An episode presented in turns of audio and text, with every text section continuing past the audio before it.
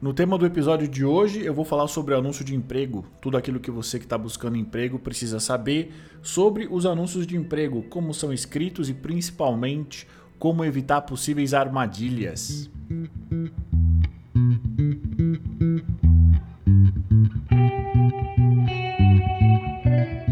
Olá, caçadores de emprego, tudo bem? Meu nome é Eduardo Saig, eu sou Red Hunter e como você sabe, eu vou ensinar tudo aquilo que eu sei para que você mantenha a sua empregabilidade sempre no nível mais alto. Tudo bem?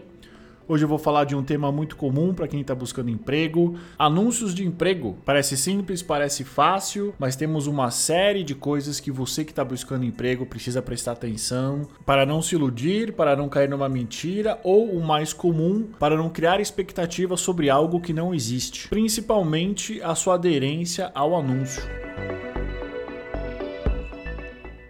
Antigamente, os anúncios de emprego eram feitos em jornais, revistas, lambi-lambi Ainda são, na verdade, né? Se você ainda compra jornal físico, eventualmente, se você for ali nas páginas amarelas, você vai ver vários anúncios de emprego.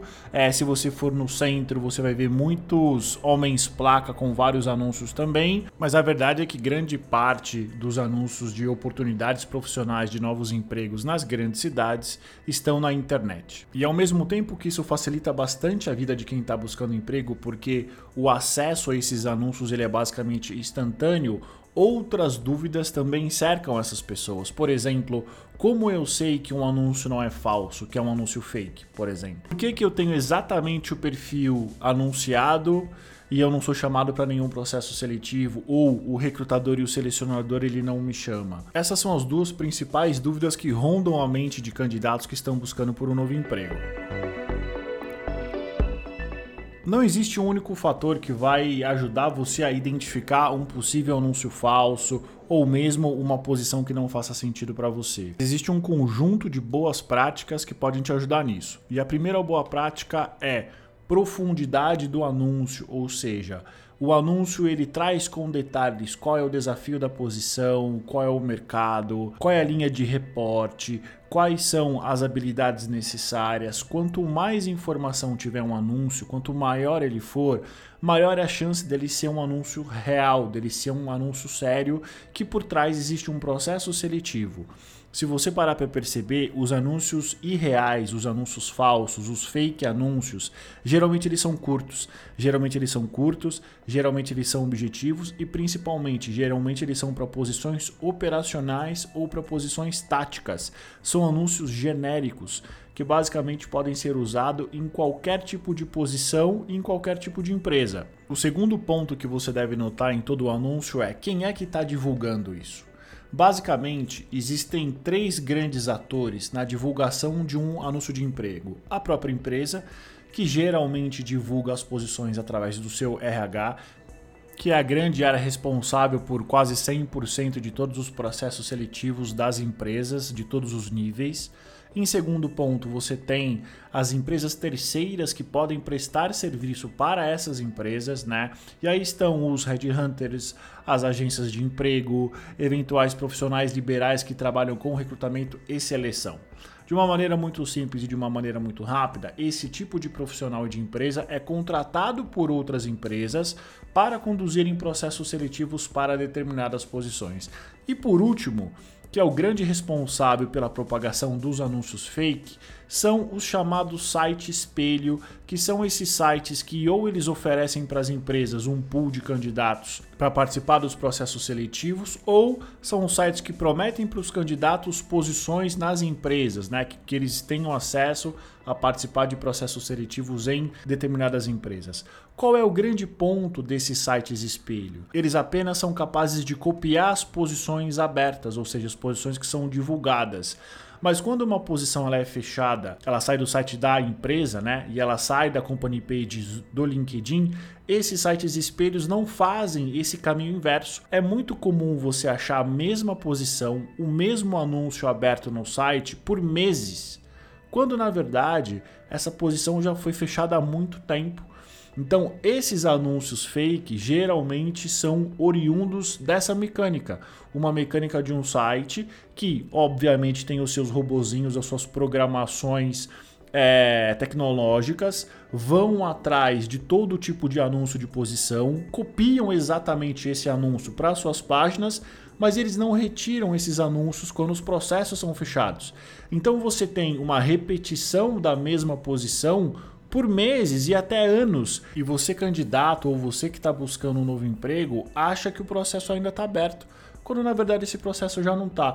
E sabe qual é o pior? Eu que sou o recrutador, que sou o selecionador, que muitas vezes estou sim buscando um certo tipo de perfil, muitas vezes um perfil raro, eu não recebo a sua aplicação. É um processo que no final das contas só privilegia o site porque ele acaba gerando um grande número de tráfego de candidatos interessados nesses processos, mas eu, por exemplo, que estou buscando um certo perfil, não recebo os perfis que eu quero e você, como candidato, fica esperando uma resposta de um processo que não existe mais. Olha que bacana.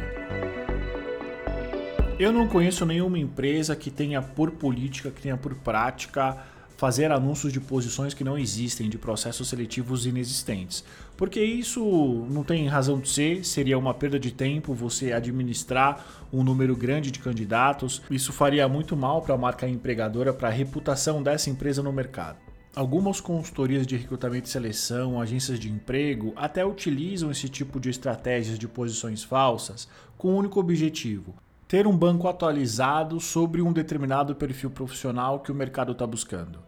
Um exemplo muito claro: imagina, por exemplo, que o mercado como um todo está buscando uma posição de um analista de análise de dados com inglês, por exemplo. E aí, essa empresa identifica que existem muitas posições, as empresas estão buscando esse perfil e essa consultoria decide se especializar nesse perfil. Por onde ela começa? Ela faz um anúncio falso, que muitas vezes é um anúncio completo. Ela vai receber uma série de aplicações de profissionais interessados e aí ela começa a construir o seu banco de dados em cima desse anúncio. É a única forma de uma empresa, de uma consultoria juntar um banco de dados atualizado sobre um determinado perfil? É claro que não. E eu não estou falando que todas as empresas fazem. Eu estou dizendo que é uma prática existente no mundo do recrutamento e seleção, seja ele especializado, seja ele generalista. Outra dúvida que é bastante comum sobre anúncios de emprego é em relação àquilo que é anunciado versus o perfil do candidato. Eu recebo muito essa mensagem. Eduardo, o meu perfil é exatamente igual ao anúncio. Por que, que você não me chama para um processo seletivo? É muito simples, meu querido. Um anúncio de emprego é um anúncio, não é um job description eu vou colocar no anúncio aquilo que eu achar pertinente, as principais características ou talvez os pontos mais desafiadores que aquela posição exige. Não quer dizer que é 100% aquilo. Aliás, para eu ser bem sincero, é no máximo 50%. E por que que não é 100%? Porque como eu já falei, não é uma descrição de cargo, não é um job description. E outra, eu preciso ser rápido, eu preciso ser ágil, porque eu não posso ficar perdendo tempo escrevendo um anúncio muito grande sem sendo que na verdade tem pouca utilidade para mim e para o candidato. Então, na grande maioria das vezes, quando você vê um anúncio que ele é bem escrito, que ele é robusto e que você consegue entender quais são os principais desafios da posição, tá ótimo. Ele não é o job description da posição, você pode ter certeza absoluta que tem muito mais coisa por trás para o positivo e para o negativo. As coisas que estão por trás que não foram escritas podem ser coisas que sim complementam o, o teu perfil e com certeza você tem exatamente o perfil que eu estou buscando ou que não, você não tem os outros 30, 40, 70% daquilo que eu não escrevi. Outros dois pontos bastante importantes para que os anúncios de emprego não sejam uma descrição de cargo completa. Primeiro é e se for uma posição confidencial? Existem posições que são praticamente únicas dentro do seu segmento, dentro das suas estruturas e principalmente dentro das suas áreas de atuação. Então pode parecer besteira, mas as famosas moscas brancas, que são perfis profissionais que são capazes de realizar trabalhos muito específicos, eles existem. Então, numa posição confidencial, eu jamais poderia, por exemplo, fazer um job description completo ou mesmo parte dele na íntegra. Porque se for uma posição confidencial, provavelmente ela seria descoberta. E se é uma posição confidencial, obviamente ela tem uma razão de ser e é um processo que vai correr em sigilo. E um outro fator também que contribui bastante para que os anúncios sejam mais curtos e não sejam tão detalhados é uma característica do mercado brasileiro. E na verdade não é uma característica, são algumas características. A primeira delas é a nossa conhecida polivalência. Né? Então, existem alguns perfis de profissionais que eles são polivalentes e que eles podem servir para não só uma posição, mas para duas, três ou mais delas.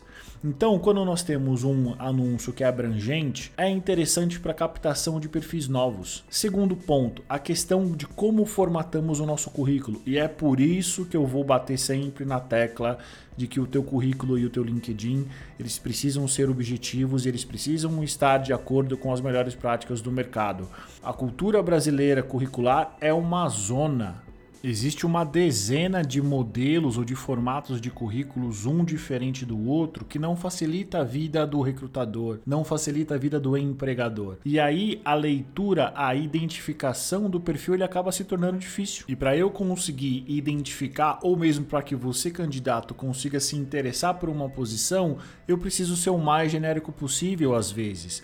Porque o seu currículo está formatado de uma maneira que não privilegia aquilo que você tem de melhor, mas mesmo assim, quando eu comparo o conjunto da obra do teu currículo versus o anúncio, eu como recrutador, eu consigo ter uma certa desconfiança de que talvez sim, talvez você tenha o perfil que eu esteja buscando e simplesmente o seu currículo tá uma bosta ou o seu currículo tá mal formatado, que é o que acontece na esmagadora maioria dos candidatos que eu não consigo filtrar eles pelas ferramentas eletrônicas que eu tenho e que eles têm sorte de ou eu bater o olho no perfil de LinkedIn deles, ou eu dar uma olhada no currículo deles com mais calma e eu deduzir de que sim, talvez esse cara tenha o perfil que eu esteja buscando e o currículo dele só não está no formato ideal. Você entendeu? É por isso que é importante ter um currículo bem feito, é por isso que é importante ter um LinkedIn completo, porque muitas vezes o recrutador e o selecionador que está fazendo a posição que você deseja, ele não vai ter tempo. Ele não vai, por exemplo, ter tempo de olhar currículo por currículo com calma, dele conseguir entender como é que você construiu a sua história profissional tão importante quanto estar atento às possíveis oportunidades profissionais, aos possíveis anúncios de emprego que somos bombardeados dia a dia. É importante entender se eles são reais ou não, se eles fazem sentido para vocês ou não. E isso passa por essa análise, isso passa por esse senso crítico. Por trás de uma aplicação sua, existe sempre uma esperança de ser chamado para uma entrevista, para participar de um processo seletivo, que talvez ele não aconteça. Por quê? Porque existem anúncios falsos e porque existe muito mais em uma posição do que está escrito num anúncio. Espero que vocês tenham gostado. Esse foi mais um episódio do Empregabilidade Máxima, um podcast que eu, Eduardo Saig, criei para ajudar você a manter a sua empregabilidade sempre no nível mais alto possível. Obrigado pela audiência. Até o próximo episódio.